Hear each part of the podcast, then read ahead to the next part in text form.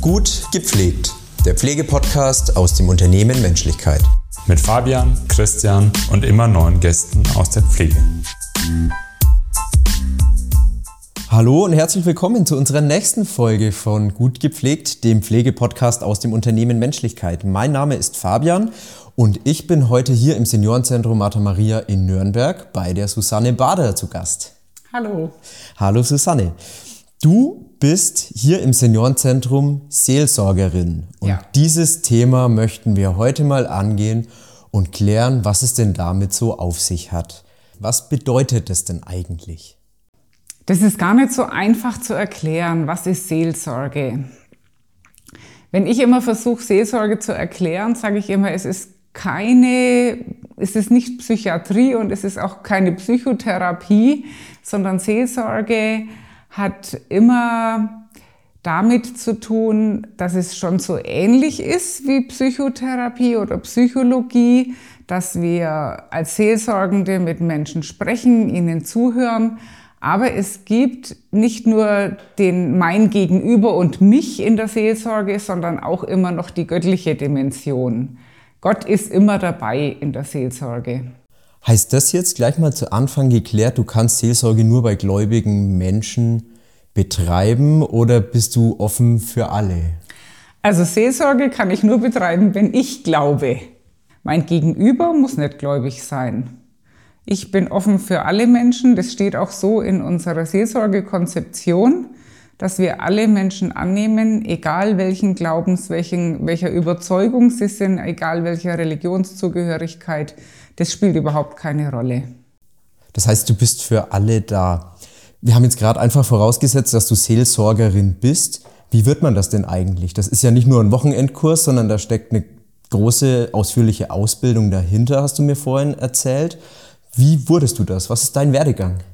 Mein Werdegang in Martha Maria habe ich angefangen 1980 und ich habe zuerst Krankenschwester gelernt, habe in verschiedenen Bereichen gearbeitet, also in verschiedenen Häusern, in verschiedenen Städten, immer als OP-Schwester. Ich habe sogar auch die OP-Weiterbildung gemacht und habe da jahrelang gearbeitet. Und dann habe ich mal für mich persönlich eine Seelsorgeausbildung gemacht. Das waren immer Wochenendkurse. Das wurde von der Methodistenkirche angeboten. Und ich fand es so interessant und habe gedacht, das würde ich gerne beruflich machen.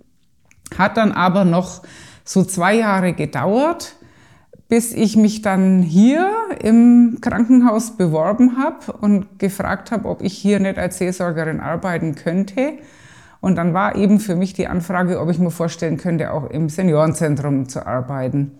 Und da habe ich gleich gesagt, kann ich mir sehr gut vorstellen, weil ich es gut einfach mit alten Menschen kann.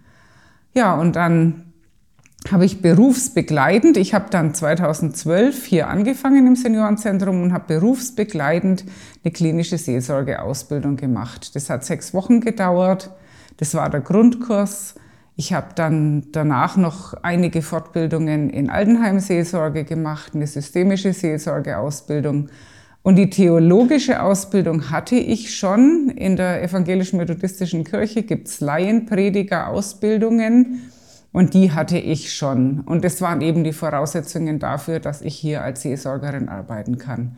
Also, dass ich Gottesdienste halten kann, Aussegnungen, Beerdigungen und das Seelsorgerliche, das Psychologische ist eben Gesprächsführung und das, was ich da eben in der klinischen Seelsorgeausbildung gelernt habe. Worum gingst du da konkret? Weil du jetzt doch irgendwie sagst, Gesprächsführung, psychologisch. Was sind so die Inhalte, die vermittelt werden, was dann einen guten Seelsorger ausmachen? Wie gehe ich mit mir um, wie gehe ich mit anderen um? Und natürlich lernt man dann auch noch Gesprächsführung, dann lernt man auch noch ähm, die verschiedensten, zum Beispiel verschiedene Krankheitsbilder oder wie geht man um mit depressiven Menschen oder ähm, mit ganz bestimmten Problemen. Wir haben da so Fallbeispiele miteinander erörtert und daran eben auch gelernt. Jetzt bist du fertig ausgebildet und dann kann man ja fast sagen, seit zehn Jahren eigentlich schon im Einsatz hier. Was sind denn so deine Aufgaben? Bist du der Kummerkasten für die Bewohner oder wie könnte man das beschreiben? Also als Kummerkasten würde ich mich nicht bezeichnen. Nee, ich bin da für die Bewohnerinnen und Bewohner Ich ähm, stelle mich den neuen Bewohnerinnen und Bewohnern immer vor, so nachdem sie zwei, drei Wochen da waren, nicht gleich ganz am Anfang. Und wenn sie Probleme haben oder wenn sie irgend mit jemandem reden wollen, dann können sie das gerne. Die Schwestern und Pfleger auf Station wissen, wo sie mich erreichen. Und was ich total erstaunlich finde, sehr, sehr viele, eigentlich die allermeisten erzählen mir sehr viel aus mhm. ihrem Leben, mhm. Aus dem, was sie gerade belastet, aus ihrer momentanen Situation, auch Sachen von früher. Und meine Hauptaufgabe ist eigentlich das Zuhören. Mhm. Und dann mhm. sagen dann immer wieder so Bewohner, gell, jetzt habe ich sie lang aufgehalten. Und wenn ich dann sage, das macht nichts, ich habe Zeit. Was, Sie haben Zeit? da ist mal jemand, der hat Zeit für mich. Und das ist ganz, ganz wichtig, dass ich Zeit habe und mir die Zeit auch nehme für Gespräche. Genau. Inwiefern wirst du denn da eine wirkliche Vertrauensperson für die Bewohner? Also was vertrauen die dir an? Geht es da wirklich so richtig ins Private? Ja, ja, ja, ja, ja. Ich sage auch immer bevor oder auch am Schluss des Gesprächs, dass ich unter Schweigepflicht stehe. Das ist auch natürlich eine Voraussetzung für Seelsorge, mhm. dass das alles unter uns bleibt, dass ich das niemandem weiter erzähle. Und mir wird sehr, sehr, sehr viel anvertraut. Geht es da auch dann um Angehörige oder was sind so die Nöte und die Sorgen von den, von den Menschen? Was erzählen die? Dir? Also ganz unterschiedlich, wirklich ganz unterschiedlich. Manche erzählen mir, von, noch von ihrer Kindheit Dinge. Mhm. Manche erzählen gerade von Problemen mit Angehörigen. Ist natürlich auch eine schwierige ja. Situation für beide Seiten wahrscheinlich, wenn ja. man ins Heim geht. Oder eben, dass sie sich jetzt nicht eingewöhnen. Ein Hauptthema ist auch immer, und jetzt musste ich von zu Hause weg und jetzt bin ich hier ja, im Heim. Ich, ja.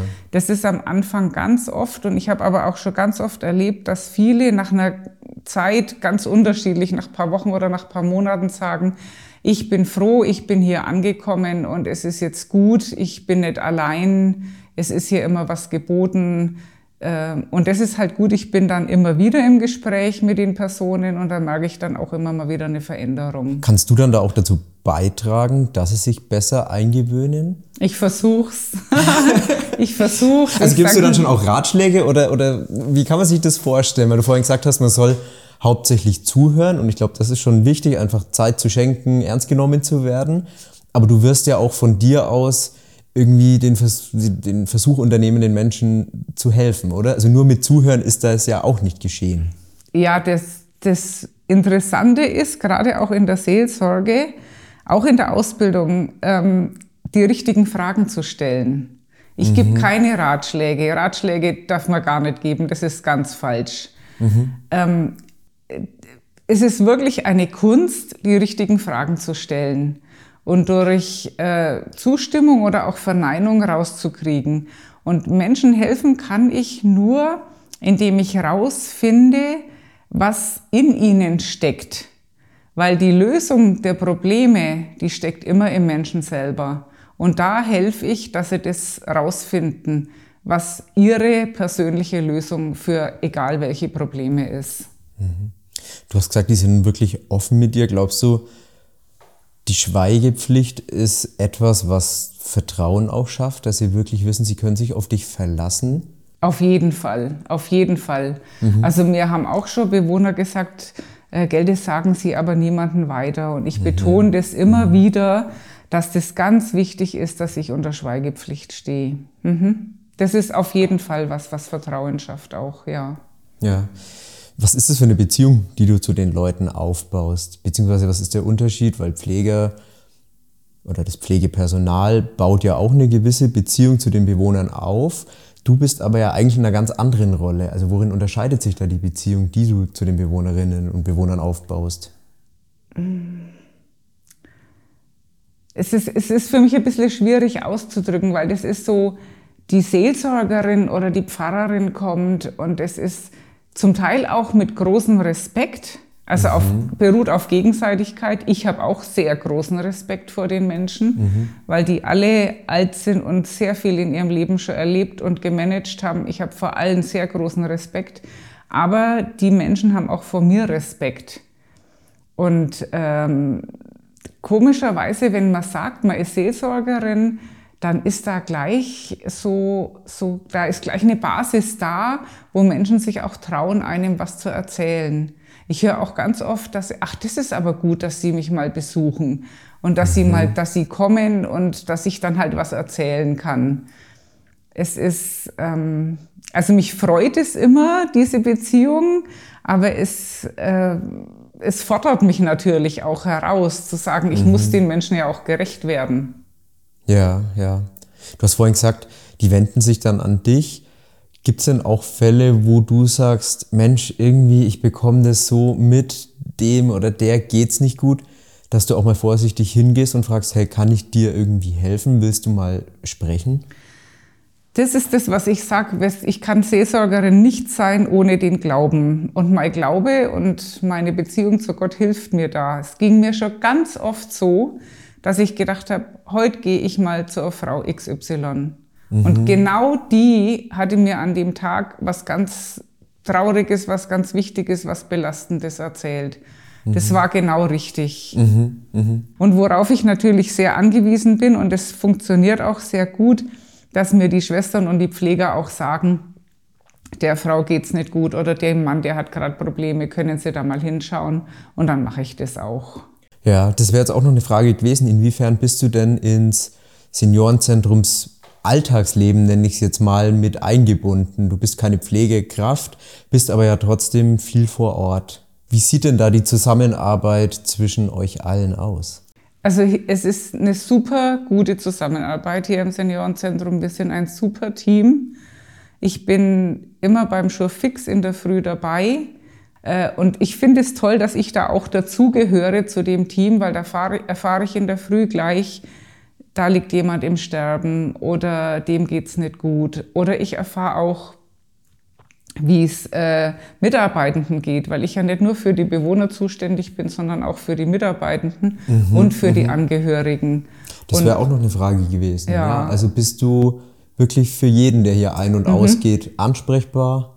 Zuständig, finde ich, klingt so nach Pflicht. Du bist ansprechbar, würde ich es nennen, oder? Ich bin ansprechbar, genau. Und äh, mich rufen auch immer mal wieder Angehörige an und suchen das Gespräch mhm. in ganz mhm. unterschiedlicher Art und Weise. Oder gerade mhm. auch wenn jetzt äh, Bewohner im Sterben liegt oder, in der, oder schon verstorben ist, mhm. äh, habe ich auch sehr viel mit Angehörigen zu tun. Auch immer mal wieder mit dem Pflegepersonal weil die ja ganz oft eine ganz enge Beziehung haben, ja, auch zu Bewohnern. Ja. Das ist ganz anders als im Krankenhaus. Bei uns sind Bewohner oft jahrelang und da baut man natürlich eine Beziehung auf.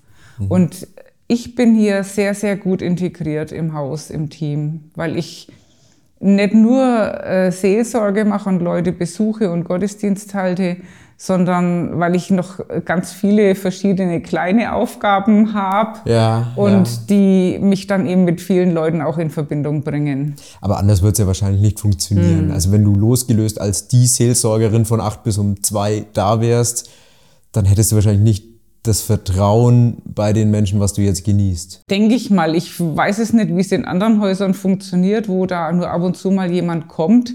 Und ich finde nach wie vor, es ist kein Luxus, wenn im Seniorenzentrum ein eigener Seelsorger, eine Seelsorgerin ist. Das ist wirklich kein Luxus. Ich merke das immer wieder, wie ich gebraucht werde. Wann wirst du denn gebraucht? Wie bist du hier vor Ort? Hast du feste Arbeitszeiten? Hast du so eine Art Sprechzeit? Bist du auch außerhalb dieser Zeiten erreichbar? Wie läuft das ab? Weil Seelsorge ist jetzt nichts, was man nach Schicht arbeiten kann, denke ich mir. Das stimmt, das kann man nicht nach Schicht arbeiten. Ich habe geregelte Arbeitszeiten, das stimmt. Mhm. Ich bin ja nicht nur hier in Nürnberg, sondern auch in Eggenthal im Seniorenzentrum. Da bin ich auch an zwei halben Tagen in der Woche.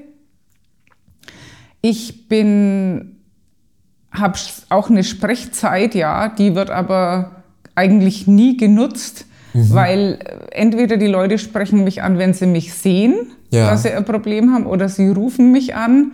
Und äh, es gibt auch Bewohner ja, im betreuten Wohnen oder Angehörige, mit denen mache ich dann Termine aus für das Seelsorgegespräch. Ja, ja. Das kann man dann ausmachen, muss ich halt auf meinen Terminplan gucken, ja. weil der eigentlich immer recht gut gefüllt ist, gerade mit vielen Gottesdiensten und anderen mhm. und, und, und Bibelstunden und so, die ich halt. Und sonst ist es halt so, wenn jetzt zum Beispiel am Wochenende jemand verstorben ist und die Angehörigen wünschen sich eine Aussegnung, so eine Abschiedsfeier im Zimmer, dann komme ich. Ja klar, sowas Im, lässt sich nicht planen. Im Urlaub werde ich vertreten durch die Pastorin und den Pastor hier in Mata Maria. Im Notfall bin ich schon da. Ja, ich habe normalerweise geregelte Arbeitszeiten, aber die können sich auch mal verlängern. Gut, Gesprächsbedarf lässt sich schlecht terminieren. Ne? Umso mhm. schöner, dass du dann auch wirklich in dem Moment da bist. Die Bewohner und wahrscheinlich auch die Mitarbeitenden erzählen dir relativ viel, hast du jetzt gesagt.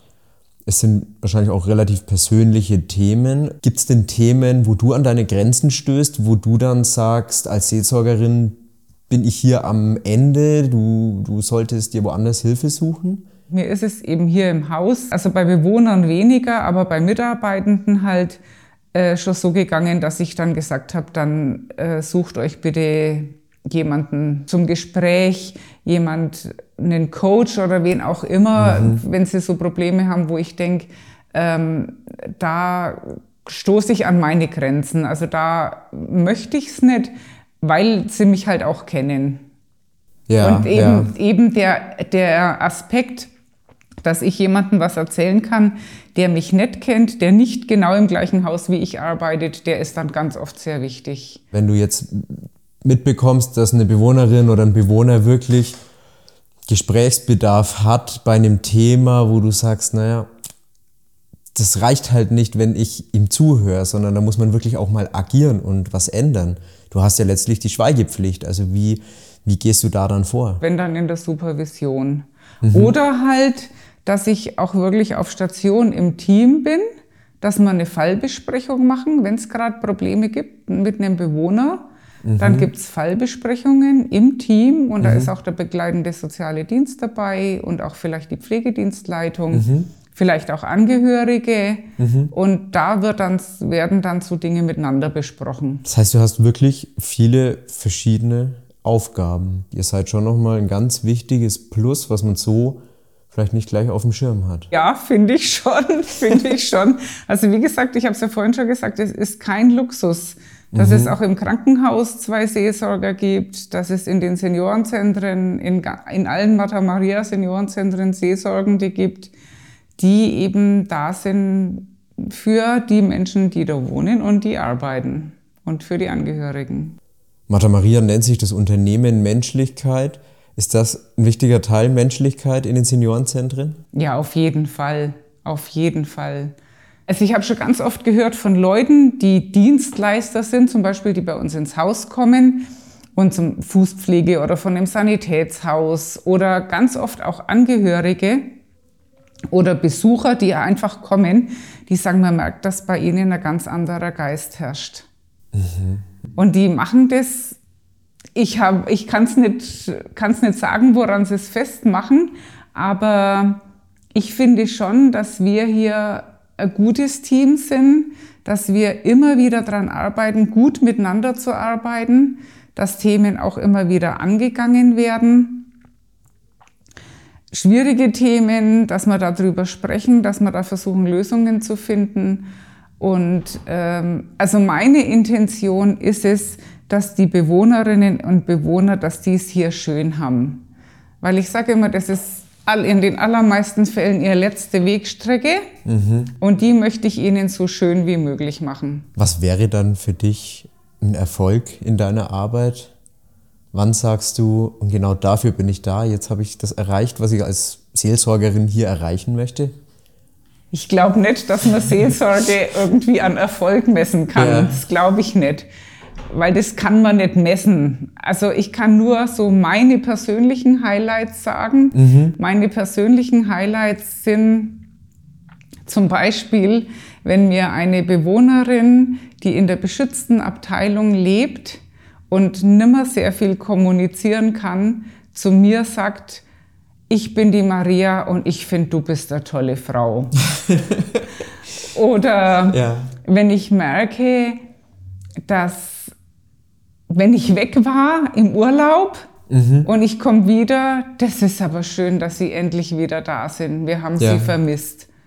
Und daran merke ich, dass es wichtig ist, dass jemand da ist für Seelsorge. Das Ja, muss jetzt ja. nicht ich sein, aber dass halt jemand da ist, der Seelsorge macht. Aber es ist ja wirklich auch ein Beruf, eine Berufung, würde ich jetzt mal sagen. Weil du sagst, es muss nicht du sein. Wahrscheinlich muss es nicht du sein, aber es muss jemand sein, der dafür geeignet ist, wie du. Was macht denn einen guten Seelsorger aus? Was denkst du denn? Was sind diese Eigenschaften, die man mitbringen muss, um in diesen Beruf aufzugehen? Weil er ja dann, also eigentlich funktioniert er nur dann, wenn du selbst in den Beruf aufgehst, kannst du dich auf die Leute einlassen. Das Allerwichtigste ist für mich mein Glaube an Jesus Christus und dass er mein Freund ist und immer da ist und mich auch unterstützt in meiner Arbeit. Das finde ich das Allerwichtigste. Und dann ist es wichtig, dass man wirklich zuhören kann. Das können nimmer viel Menschen. Dass man sich selber sehr zurücknehmen können muss. Dass man selber quasi nur ein Ohr ist, ich Ja. sag's mal so, und die anderen Menschen ganz wichtig sind. Ja, aber selbst, selbst das ist ja auch eine, eine Kunst und das muss man ja können, aktiv zuhören, oder? Also, dass man trotzdem, obwohl man nichts erwidert, verbal, trotzdem signalisieren kann, ich höre dir zu, ich nehme das wahr. Man kann schon was erwidern. Also ich erwidere schon immer mal wieder was oder ich stelle halt Fragen. Aber ich finde, weil du gerade gefragt hast, was einen guten Seelsorger ausmacht, denke ich jedes Mal, das ist ganz wichtig, dass man sich selber zurücknimmt. Man muss sich selber natürlich wahrnehmen. Das ist auch ganz wichtig, zu sehen, wie reagiere ich jetzt auf das, was, was mir erzählt wird. Aber trotzdem ist mein Gegenüber mir sehr, sehr wichtig wichtiger als meine Gedanken im Moment. Und wenn man im Altenheim arbeitet, das habe ich mir schon, der Gedanke kam mir schon, als ich hier angefangen habe, wenn man in einem Altenheim arbeitet, gerade als Seelsorgerin, dann darf man keine Angst vorm Sterben haben und auch keine Angst vor Demenz. Gut, das sind Themen, die sind hier allgegenwärtig. Ne? Genau. Die, die gehören wahrscheinlich, also kann man ja sagen, zum Alltag. Im Altenheim wird gestorben und Ja, im Altenheim leben Menschen, die schwer dementiell verändert sind. Dann ist der Tod letztlich auch ein großes Thema wahrscheinlich. Auf jeden Fall. Ja. Ist ja auch in den Gesprächen ein Thema. Ja, so entspannt wie hier in den Altenheimen kann man, glaube ich, nirgendwo über den Tod sprechen. Ja. Also die alten Menschen sind die aller, allermeisten sehr abgeklärt. Also einschlafen und nimmer aufwachen. Sie würden jetzt gern sterben. Manche leben natürlich auch noch gerne und gerne lang. Und wenn man dann, wenn dann mal so das Thema auf Tod kommt und man fragt, haben Sie denn da Angst davor? Nee. Nee. Nee, dann ist auch gut. Ja, die haben ihr Leben gelebt. Ja. Was erwidert man da? Dann sage ich ja, dann ist gut. So unterschiedlich wie die Menschen sind, so unterschiedlich verlaufen die Gespräche. Ja, gut, jeder Mensch ist anders. Ne?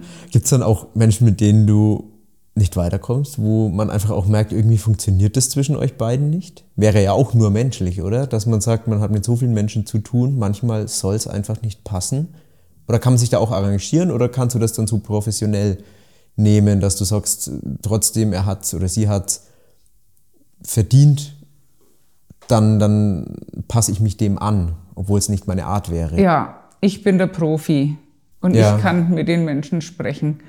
Äh, Das ist in der Seelsorge, spielt natürlich Sympathie schon eine Rolle, aber die darf keine große Rolle spielen. Es gibt natürlich Menschen, die mir sympathisch sind und welche, die mir weniger sympathisch sind, aber das ist mir egal, das muss mir auch egal sein, Ja. weil ich sehe den Menschen und ganz oft kommt dann im Gespräch Dinge raus, wo ich denke, aha, jetzt ist es eigentlich ganz gut, dass du das mal weißt als Hintergrund, warum der oder diejenige so oder so reagiert, was du vorher überhaupt nicht verstanden hast. Ja, und auf einmal ja. versteht man, warum die Menschen so reagieren. Und das habe ich halt in meiner Zeit jetzt schon gelernt, dass ich Menschen nicht in sympathisch oder unsympathisch einteile oder in irgendwelche Schubladen, Mhm. sondern ich sag zu den Bewohnern immer, ich bin total neugierig und das passt eigentlich zu meinem Beruf. Ja, ich bin ja. neugierig und möchte über die Menschen was wissen und da bin ich erstmal ganz offen. Wie viel Dis- Distanz muss man sich denn wahren zu den Menschen? Eine professionelle Distanz auf jeden Genau, also wie Fall. sieht die aus? Weil letztlich ist es ja was sehr, sehr, sehr Empathisches. Es beruht ja wirklich auf dieser Menschlichkeit gegenüber, aber trotzdem, du hast vorhin gesagt, du bist der Profi. Es ist ja trotzdem auch wirklich eine, eine Aufgabe, wo du eine Ausbildung dafür genossen hast, um auch gewisse Dinge wirklich zu erreichen. Ja, trotzdem. Also bist du Freund, bist du Berater, bist du, wie nah bist du an den Menschen oder wie, wie sieht die Beziehung aus? Ich bin Seelsorgerin. Und das heißt, ich brauche wirklich eine professionelle Distanz. Also ich darf, mhm. es kommen natürlich zu uns ins Haus auch Menschen, die ich sehr gut kenne. Mhm. Das gibt es immer wieder. Aber ähm, gerade auch wenn Menschen sterben, es, ich bin dann oft traurig, das darf ich auch sein. Und das ist auch, was ich ja. äh, sagen muss, ich muss auch mit meinen Gefühlen umgehen können. Mhm, mhm. ich kann traurig sein, wenn jemand gestorben ist. Ich kann mich auch sehr mit jemandem freuen, wenn irgendwas Tolles ist. Und gerade auch wenn ich Menschen sehr lang begleitet habe und die dann sterben, ist das schon erstmal wirklich eine traurige Sache, wo ich auch traurig ja. bin aber nicht so, dass ich dann in totale Verzweiflung verfalle, mhm, mh. sondern äh, ich bin da immer noch quasi als, ja, als, das ist mein Beruf, Seelsorgerin zu sein. Ich mhm. bin nicht die Freundin, ich bin nicht die Tochter, ich bin nicht die Mutter oder Tante, sondern ich bin die, die professionelle Beraterin oder halt die da ja, ist für ja. sie. Genau, und äh, da braucht es eben schon einen gewissen Abstand. Ist denn so, dass du dann auch mal widersprichst oder dass du auch den jemandem, der mit dir spricht, mal sagst, ja, aber jetzt pass mal auf, du, so geht's ja auch nicht. Hast du schon mal dran gedacht, dass du vielleicht irgendwie was anders machen könntest oder so? Also darf man sich auch mal ein bisschen zur Brust nehmen? Nein, mache ich nicht. Ich sag, wenn ich was sage, dann sage ich das, wie es auf mich wirkt. Also du nimmst dir nie das Recht raus zu Nein. urteilen und zu sagen, mach's doch so, sondern. Wer, wer will denn das? Möchtest ja. du das, dass dir das jemand sagt?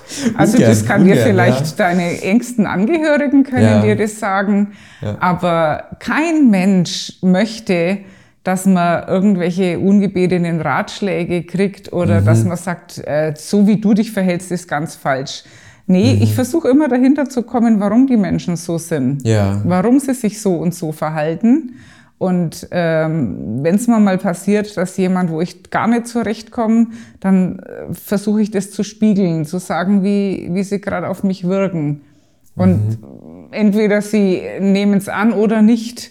Und da muss ich auch sagen, ich bin nicht dazu da, um was zu erreichen. Ich weiß noch in meiner äh, Seelsorgeausbildung, da hat eine Frau, die auch schon lang im Altenheim gearbeitet hat, die hat dann gesagt, jetzt arbeite ich da schon so lang und ich kann da überhaupt nichts ändern an den alten Menschen. Und dann habe ich mir gedacht, was will die eigentlich? Und ich habe gedacht, ich will alte Menschen nicht ändern. Ja. Kann ich nicht, will ich nicht. Es wäre viel zu äh, arrogant zu denken, ich kann da jemand ändern. Ja. Ich bin für sie da, ich will zuhören. Der einzige Mensch, den ich ändern kann, das bin ich selber. Ja, und, und niemand anders. Und wenn ich noch so meine, dass Leute sich nicht äh, angemessen verhalten oder denke, das äh, passt jetzt überhaupt nicht, ähm, da denke ich mal immer, das, ja, ich versuche dahinter zu kommen, warum so ist, mhm. weil es steckt hinter den hinter allen eine Lebensgeschichte mhm. und Erfahrungen, die die Menschen vielleicht auch so haben werden lassen. Ja, Weil vieles ist vielleicht der Schutzmechanismus oder Gerade das, bei Senioren, das wissen, die haben ja 70, 80 Jahre schon ja, auf dem Buckel. Das, das ja. wissen wir ja gar nicht. Mhm. Mhm. Und es ist schlicht deine Aufgabe auch nicht, oder? Nee, Kann man das auch sagen? du bist da nicht der Streitschlichter. Nein, nein, nein, nein, nein, ja. nein.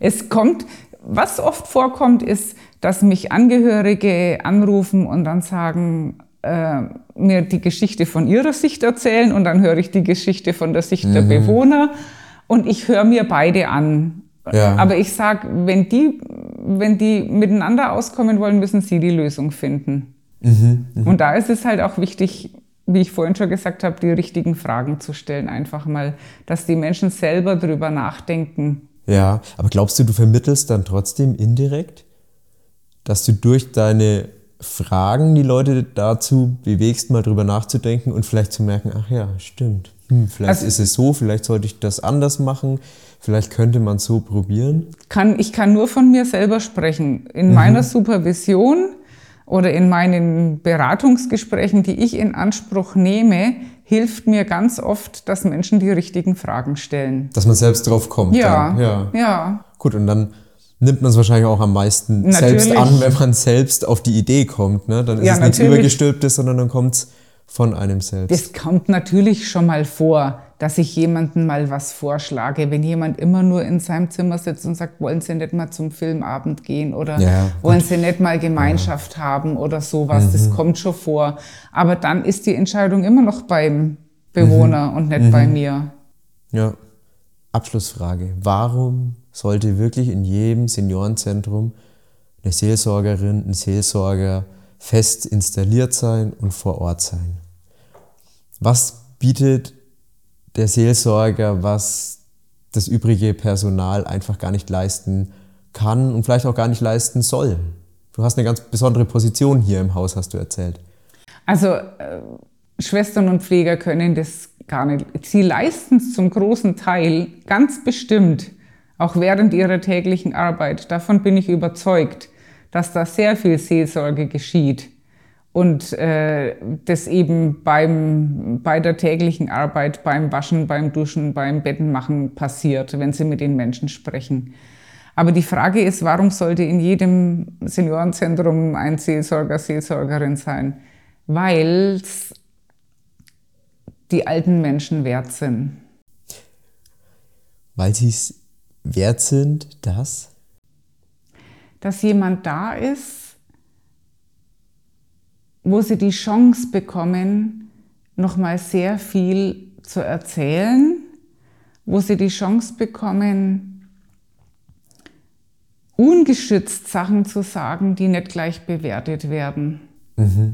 Weil viele Kinder oder Angehörige bewerten Sachen von, von, von den, von Ja, den alten ja. Menschen. Also erfährst du wirklich schon auch Sachen, die die Bewohner Angehörigen gar nicht so in der Form anvertrauen? Denke ich schon, ja. Ja. Okay, also bist du wirklich dieses Plus, was einfach auch nochmal Sicherheit und ja auch Lebensqualität letztlich gibt, oder? Es ist ja extrem wichtig, in seinem Leben jemanden zu haben, dem man alles anvertrauen kann. Das ist schon wichtig, ja. Die einen nehmen es natürlich mehr an, die anderen weniger. Das ist ganz klar. Das passiert mir auch immer mal wieder, dass Menschen sagen, ja, nach ein paar Sätzen und dann merke ich schon, die wollen es dann nimmer. Es ist nicht für jeden und für jede was. Aber allein, dass die Chance da ist, dass jemand da ist, der, der ihnen zuhört und der eben auch so kirchliche Dienste machen kann, der eben auch Aussegnungen machen kann und Sterbebegleitung machen kann. Und da ist ähm, vor allem, finde ich halt gerade für unser christliches Haus, finde ich es ganz besonders wichtig. Und ich finde es schön, dass es das gibt. Susanne, ich danke dir ganz herzlich für deine Zeit. Das war ein sehr interessanter Einblick. Ich glaube, wir haben viel über Seelsorger erfahren, was wir so nicht wussten, dass du wirklich fest im Haus installiert bist, eine Vertrauensperson bist.